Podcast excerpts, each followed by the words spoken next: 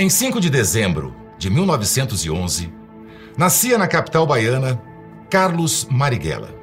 Mulato, foi um dos oito filhos de um imigrante italiano com uma descendente de escravos trazidos do Sudão. Entre rodas de capoeira no Pelourinho e a composição de poemas já politicamente engajados, cursou engenharia civil na Escola Politécnica da Bahia até abandonar os estudos em 1934 para se dedicar à sua verdadeira vocação. Mudou-se para o Rio de Janeiro, passando a atuar como militante profissional do PCB, o Partido Comunista Brasileiro. Mas a notoriedade máxima que tornaria o seu nome obrigatório nas discussões políticas da época apenas seria alcançada por Marighella em seus últimos anos de vida. No final da década de 60, tornou-se o maior líder da resistência armada contra a ditadura militar, que suspendeu liberdades individuais, submetendo opositores à perseguição política, censura, tortura e assassinatos. Considerado pelo regime militar o inimigo público número um e pela CIA o sucessor de Che Guevara, sua fama rompeu fronteiras, conquistando para sua luta o apoio de alguns dos maiores intelectuais e artistas da época, como o filósofo Jean-Paul Sartre, o cineasta Jean-Luc Godard e o pintor Juan Miró. Mas eu te prometo, existe um lado oculto nessa história.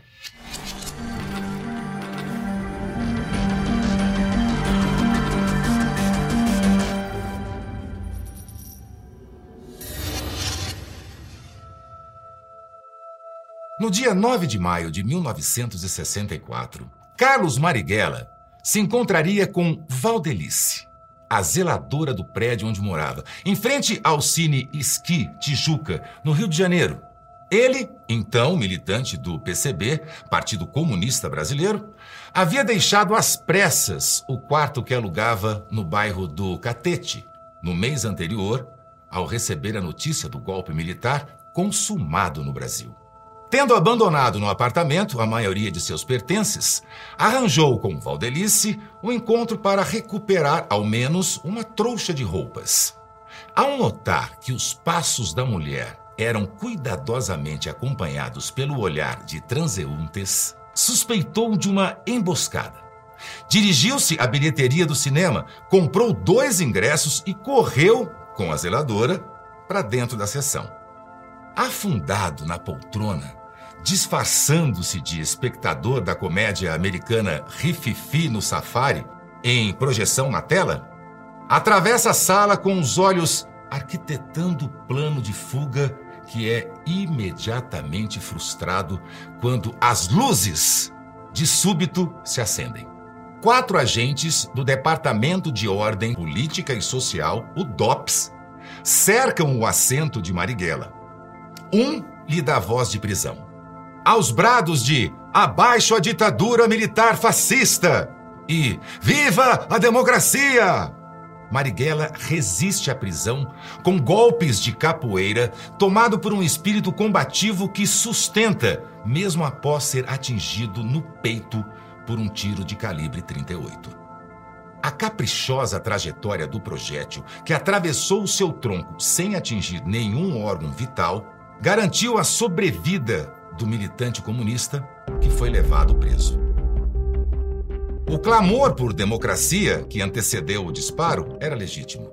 O PCB, ao qual Marighella já era filiado há três décadas, pregava a estratégia revolucionária conhecida como etapismo em que uma etapa de democracia burguesa seria necessária para implementar as reformas que tornariam a classe operária apta para conduzir a etapa final da revolução o socialismo.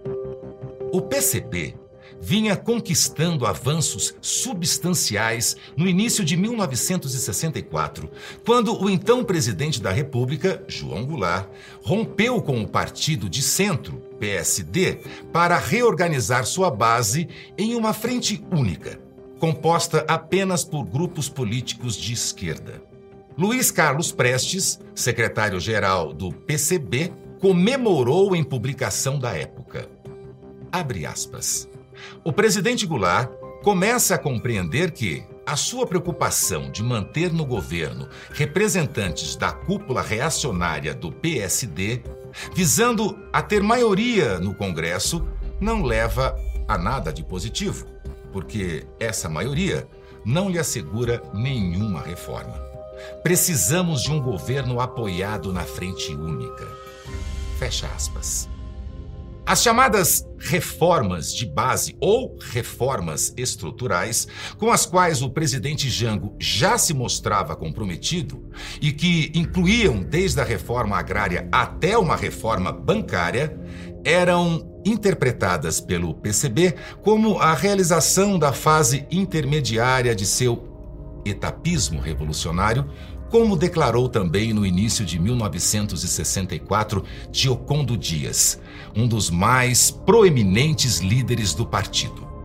Para as classes trabalhadoras, as reformas de estrutura devem representar um elo no processo revolucionário que culminará com o advento e a construção do socialismo. Mas a destituição de Jango com a tomada do poder pelo general Castelo Branco em abril de 1964 jogou por terra os planos e o otimismo do PCB, alimentando tensões internas entre a liderança do partido, obstinada em perseverar na via etapista e setores que enxergavam na luta armada a única saída para a revolução socialista.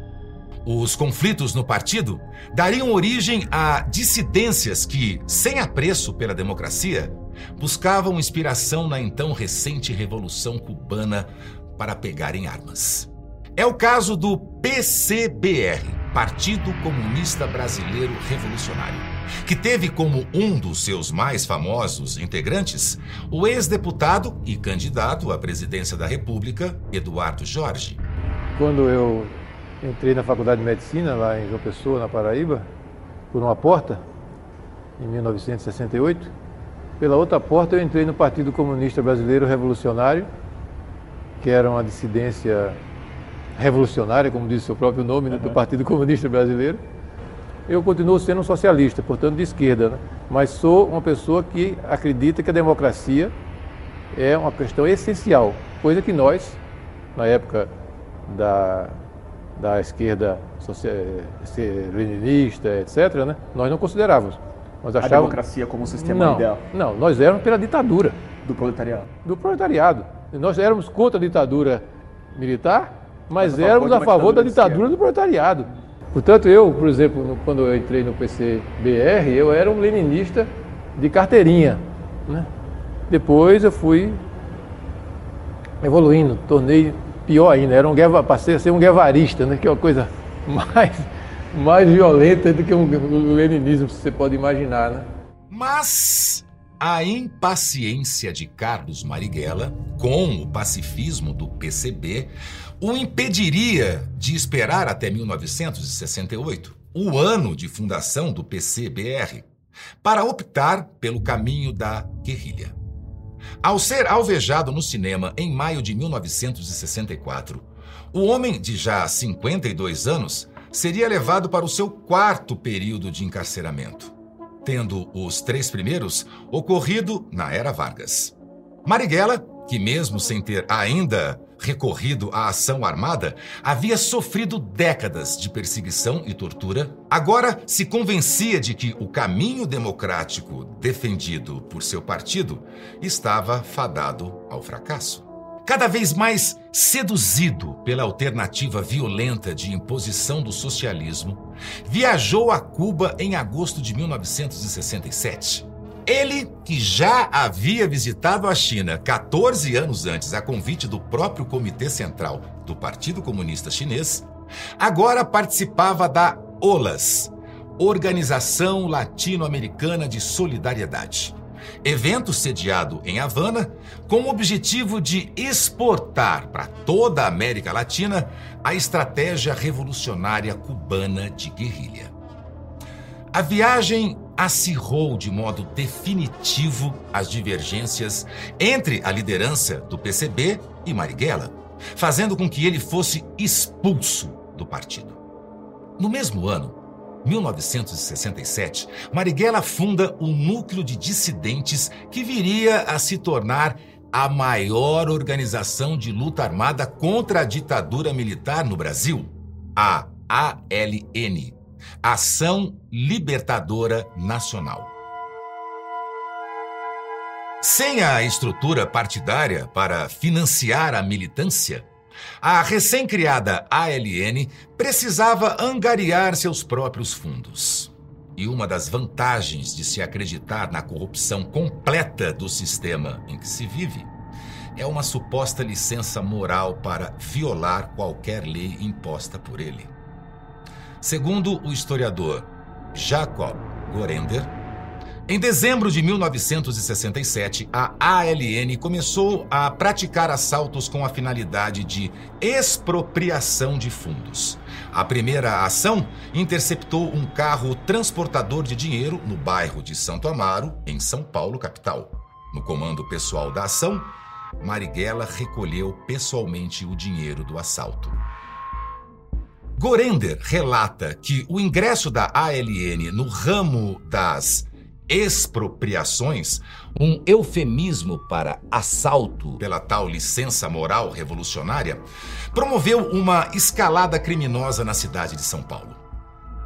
Até 1967, os assaltos às agências bancárias raramente passavam de dois por ano em São Paulo. Contudo, no decorrer de 1968, os assaltos atingiram, na capital paulista, 11 agências bancárias, cinco carros pagadores e um trem pagador.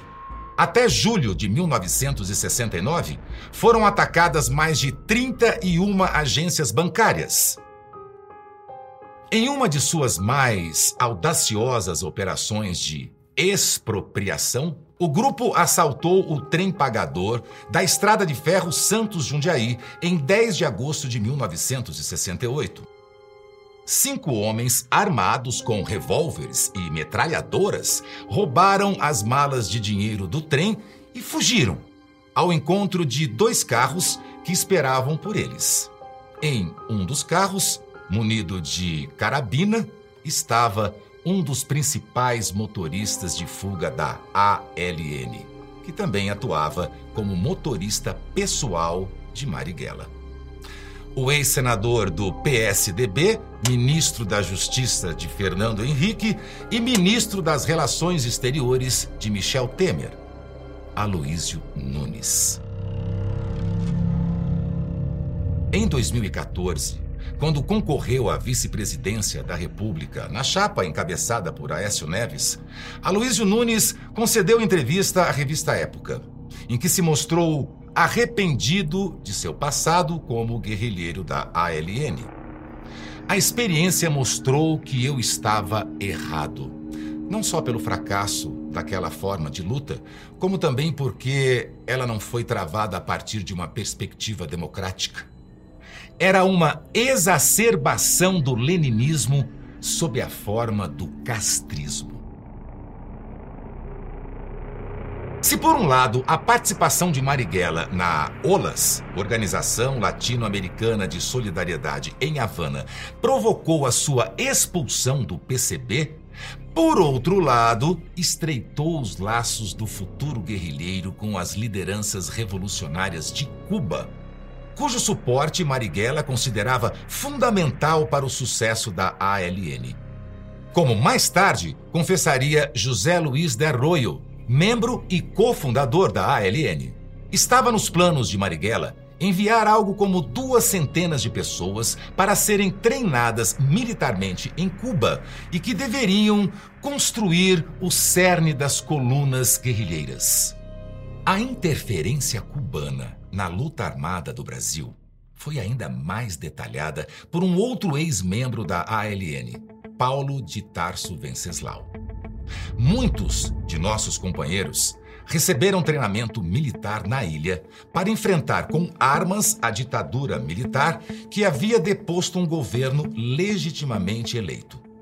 Depois da morte, em 1969, de Carlos Marighella, dirigente máximo da ALN, os cubanos resolveram interferir na condução da luta armada que pretendia desenvolver no Brasil.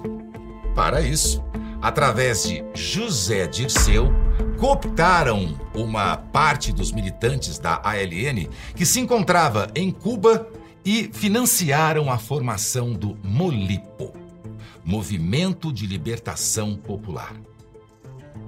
Porém, o mais importante guia tático da luta armada brasileira não seria importado do comunismo estrangeiro, mas seria produto da inteligência daquele que já se consagrava como o maior líder guerrilheiro do Brasil. Em junho de 1969, Carlos Marighella publica o seu Mini Manual do Guerrilheiro Urbano. Ao longo de 13 capítulos, o manual oferece instruções didáticas para planejamento logístico, organização e execução de ataques, incluindo as armas, cujo manuseio deve ser dominado pelos guerrilheiros, que vão de revólveres e metralhadoras até bombas, minas e granadas. O uso de informações falsas para ludibriar inimigos, conhecimento de terreno mobilidade e velocidade das investidas. Em seu nono capítulo, na seção denominada Sobre os tipos e natureza de modelos de ação para os guerrilheiros urbanos, são listadas, descritas e ensinadas ações como assaltos, emboscada, execuções, sequestros, sabotagem, terrorismo e até mesmo guerra psicológica. A impressionante abrangência e detalhamento do mini manual do guerrilheiro urbano fez com que ele fosse, na década de 80, usado pela CIA e por outras diversas agências de inteligência para o estudo das táticas de guerrilha pelo mundo. Carlos Marighella até hoje romantizado por muitos como um anti-herói sonhador, forçado à subversão pela busca utópica de um país mais justo, revela em seu mini manual do guerrilheiro urbano uma face diferente. A utopia dá lugar ao pragmatismo e a paixão a uma frieza maquiavélica.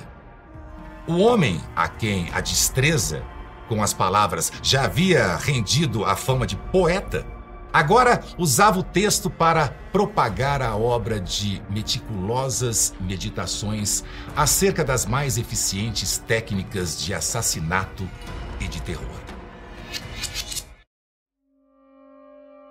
Em 4 de setembro de 1969, em uma ação conjunta da ALN com a MR8, um Cadillac é bloqueado por dois Fuscas na Rua Marques, no bairro do Maitá, no Rio de Janeiro, enquanto quatro homens armados rendem o motorista, entram no carro e arrancam, tendo sob seu poder o passageiro transportado no banco de trás.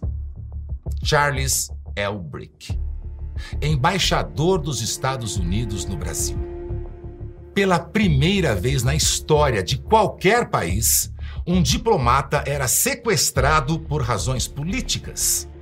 Nesta que se consolidaria como uma das ações mais bem-sucedidas e de maior repercussão da luta armada contra a ditadura militar. O sequestro do embaixador americano termina dois dias depois, com as duas exigências da ALN e do MR8 cumpridas a libertação de 15 presos políticos e a leitura em rede nacional de uma carta com denúncias da repressão praticada pela ditadura e propaganda da guerrilha revolucionária. Entre os presos libertados estava o ex-deputado e ministro da Casa Civil no primeiro governo Lula, José Dirceu. Já entre os sequestradores estavam o ministro da Secretaria de Comunicação Social do segundo governo Lula, Franklin Martins, e o ex-deputado Fernando Gabeira, que, anos mais tarde, reexaminaria o seu passado em entrevista ao UOL. Todos é, os principais ex-guerrilheiros que se lançam na luta política costumam dizer que estavam lutando pela democracia. Eu não tenho condições de dizer isso. Eu estava lutando contra uma ditadura militar, mas se você examinar o programa político que nos movia naquele momento, era voltado para uma ditadura do proletariado. Havia muita gente lutando pela democracia no Brasil, mas não especificamente os grupos armados que tinham como programa esse processo de chegada a uma ditadura do proletariado. Mas, enquanto Charles Elbrick saiu com vida da ação da ALN, outros não tiveram a mesma sorte. Para citar apenas algumas das vítimas fatais da ALN no período em que Marighella liderou a organização, José de Carvalho, investigador de polícia, foi morto com um tiro na boca durante um assalto, ou melhor, uma expropriação de uma agência bancária em maio de 1969. Os soldados Guido Boni e Natalino Teixeira foram mortos no ataque que incendiou uma radiopatrulha de São Paulo em junho de 1969. José Getúlio Borba um comerciante que vendia a membros da ALN um gravador. Foi morto em uma troca de tiros iniciada com o reconhecimento dos guerrilheiros por um guarda civil em setembro de 1969. Charles Chandler, um militar norte-americano que havia lutado no Vietnã, foi metralhado na frente da esposa e dos filhos em outubro de 1969, acusado pelos guerrilheiros de ser instrutor de tortura da CIA no Brasil, apesar de, até hoje, não ter sido encontrada nenhuma evidência disso. Segundo o jornalista Hélio Gaspari, o tribunal dos guerrilheiros não decidiu matá-lo porque tivesse feito algo de errado, mas porque era americano e era militar. Além disso, estavam a fim de matar alguém que desse publicidade ao terrorismo. E conseguiram. A onda de crimes, mas, sobretudo, o assassinato de um herói de guerra americano em solo brasileiro, enfureceu lideranças do regime militar, motivando os órgãos de repressão a intensificar ainda mais a caça implacável aos subversivos. Marighella, em sua guerrilha contra a ditadura militar, só conseguia cada vez dar a ela mais poder. Nas palavras do ex-membro da ALN, Aloísio Nunes, esse período tem sido superestimado. Ele não foi decisivo para a derrota do regime militar. Longe disso. Até forneceu o pretexto para o recrudescimento da repressão. E foi nesse investimento, em renovados esforços de repressão, que o delegado do DOPS, Sérgio Paranhos Fleury, toma conhecimento da relação estreita entre a ALN e a Ordem dos Dominicanos do bairro de Perdizes, na capital paulista. Como posteriormente relatou o Frei Fernando de Brito, o trabalho dos frades na ALN consistia em fazer desabrochar a luta armada. Éramos uma base de apoio a militantes envolvidos em expropriações bancárias, sequestros, bombas, etc. Também acolhíamos feridos e perseguidos, facilitando-lhes a recuperação e a fuga do país. Escondíamos armas e material considerado subversivo. Monitorado a mando de Sérgio Paranhos Fleury, o mesmo Frei Fernando de Brito, juntamente com o Frei Ivo Lesbopan, foi capturado por agentes do DOPS em 2 de novembro de 1969, durante uma viagem ao Rio de Janeiro. Conduzidos ao quinto andar do edifício do Ministério da Marinha, os monásticos seriam apresentados à face mais brutal da ditadura militar brasileira. Foram despidos, espancados, submetidos ao pau de arara e a choques elétricos. O martírio dos religiosos denunciava o império do arbítrio em que o AI-5 vinha afogando o Brasil. Os agentes da repressão, desimpedidos pelos então suspensos direitos constitucionais, operavam com foco exclusivo na extração das informações desejadas. E a única informação capaz de interromper a tortura dos freis seria a resposta à insistente pergunta: onde está Marighella?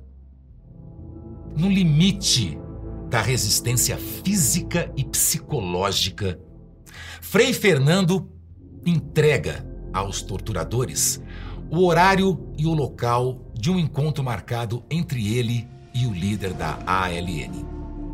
Na noite de 4 de novembro de 1969, Marighella se dirige ao Fusca Azul, estacionado na Alameda Casa Branca, no bairro dos Jardins, em São Paulo. Identificando, como esperado, o Frei Fernando e o Frei Ivo no automóvel, acomoda-se atrás deles, no banco traseiro do Fusca, de onde não sairia com vida.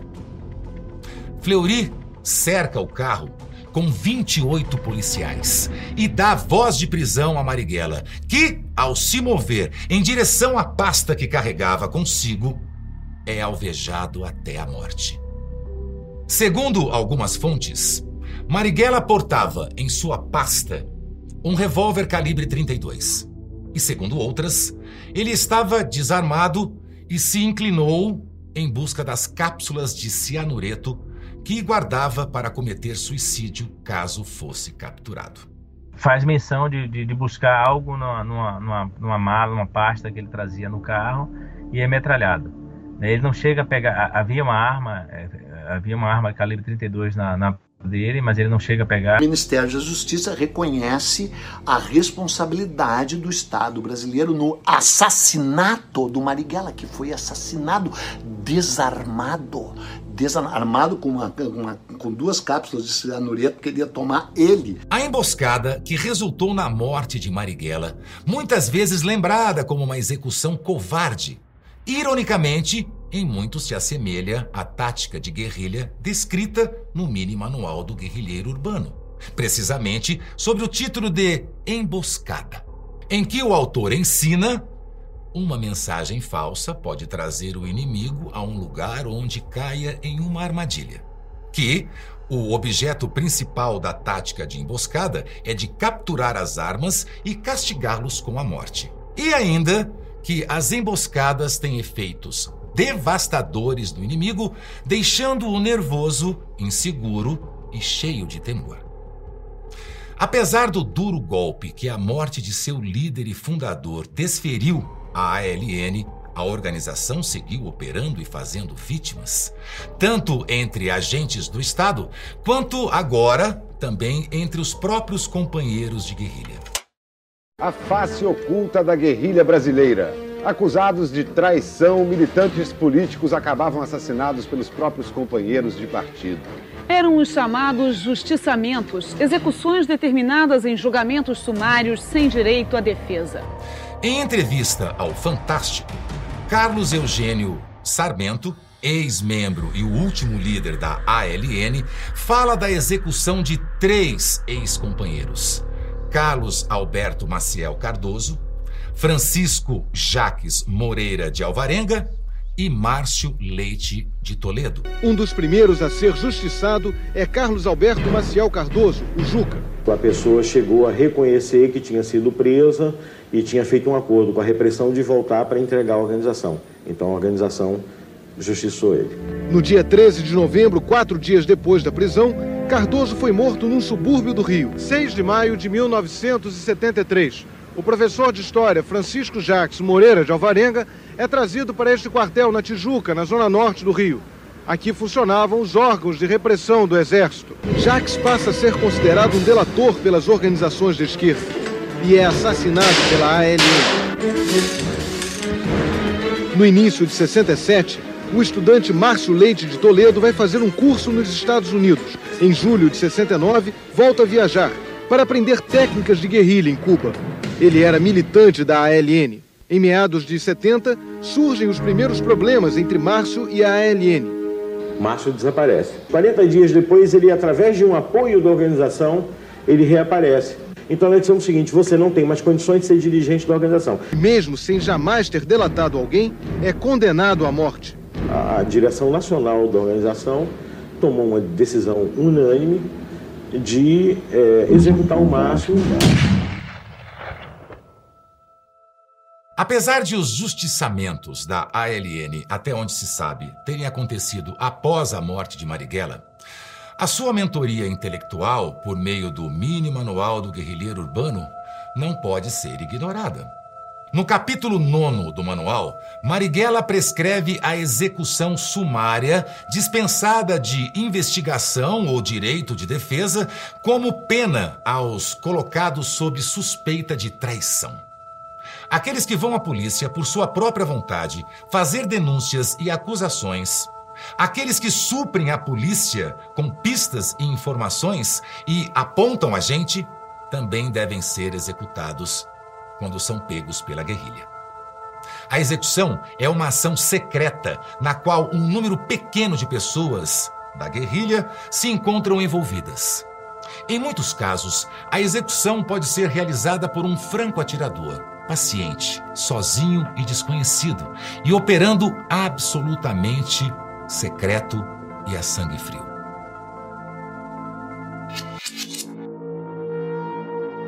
Hoje, quase 40 anos após o fim da ditadura militar brasileira, nosso olhar privilegiado sobre a história já consumada nos permite afirmar que Marighella foi o maior líder da ofensiva violenta organizada para derrubar uma ditadura que considerava persecutória, opressora e antidemocrática para instituir, em seu lugar, outra ditadura, ainda mais autoritária e assassina.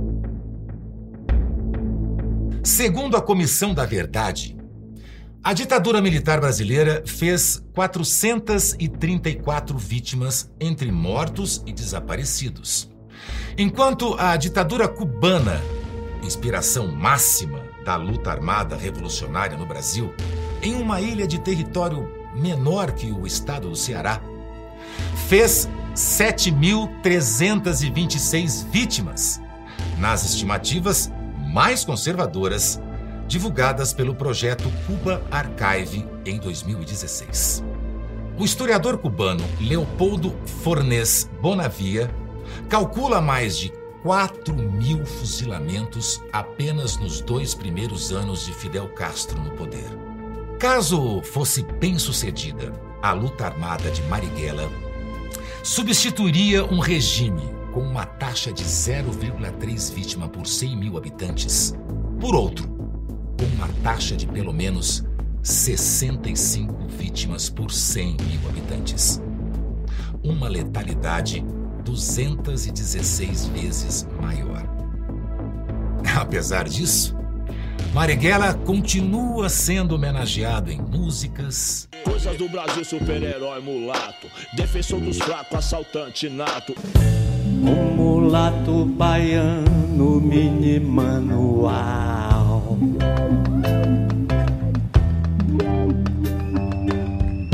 Do guerrilheiro urbano. Em filmes. The Brazilian state is racist. Marighella uh, was killed in 69, a black man, uh, uh, a revolutionary, a left winger. E na política. Após 42 anos de sua morte, o governo federal, por meio da Comissão de Anistia, pediu desculpas à família pela perseguição e problemas causados pelo Estado brasileiro. O importante desse, dessa Comissão de Anistia, que inclusive é resultado do processo democrático que vive o Brasil, né? Resultado de uma presidência que começou com Lula e agora está com a Dilma. Muitas mentiras foram propaladas em relação ao meu pai de que ele era uma pessoa totalitária, que era um assaltante de bancos, que era um terrorista. E ele é, na verdade, como a comissão pensa, um homem digno, um herói nacional. Nós estamos caminhando para cada vez mais consolidar a democracia no Brasil, para que a gente não tenha nenhum tipo de afronta à democracia. E nesse sentido, sem dúvida, ele é um herói da luta pela liberdade e pela democracia.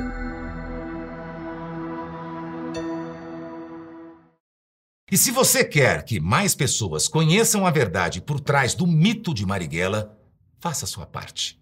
Compartilhe esse vídeo. E para aqueles que acham que seus segredos estão enterrados em segurança nas covas perdidas da história, tenham cuidado. Pois existem três coisas que não podem ser escondidas por muito tempo: o Sol, a Lua e as faces ocultas que eu vou revelar.